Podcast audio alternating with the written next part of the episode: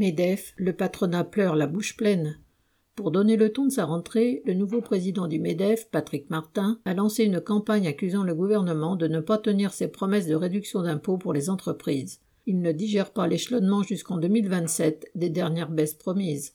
Après avoir supprimé 10 milliards d'euros d'impôts dits de production, soit 10% des taxes payées par l'ensemble des entreprises, au cours de son premier mandat, Macron avait promis aux patrons de leur offrir encore 8 milliards de ristournes. Il s'est exécuté sans délai pour la moitié du montant et devait achever le cadeau en 2024. Mais, au moment où la dette publique dépasse les 3 000 milliards d'euros, où le gouvernement serre la ceinture de la population, dérembourse des médicaments, laisse les communes augmenter la taxe foncière, il a décidé d'étaler ce cadeau jusqu'à la fin de son deuxième mandat. Cette annonce a déclenché la fureur du dirigeant du MEDEF qui a dénoncé, entre guillemets, l'incertitude fiscale ennemie des entreprises et s'est plaint que les entreprises françaises soient les plus taxées au monde.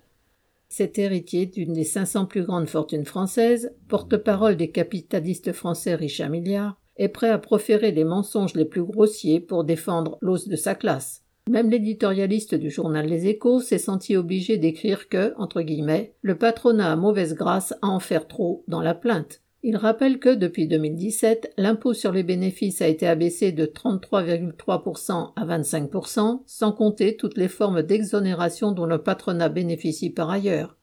Les impôts de production ont été fortement réduits, tout comme le prélèvement sur les revenus des capitaux. Au total, en six ans, Macron a supprimé plus de 30 milliards d'euros d'impôts au patronat. Il fait son travail de serviteur du capital avec zèle et enthousiasme.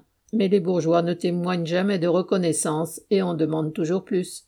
Face aux exigences patronales, Macron n'a pas fait donner sa police ni ses LBD. Il a dépêché sa première ministre à l'hippodrome de Longchamp, où se tient l'université d'été du MEDEF. Elle y a fait des déclarations d'amour au patronat, entendant entre guillemets les inquiétudes et qualifiant sa politique de pro-business. Macron lui-même avait enregistré une vidéo qui a été diffusée devant ce public patronal. Mais Patrick Martin est resté, entre guillemets, sur sa faim. Elle est dure, la vie d'un serviteur du capital. Xavier Lachaud.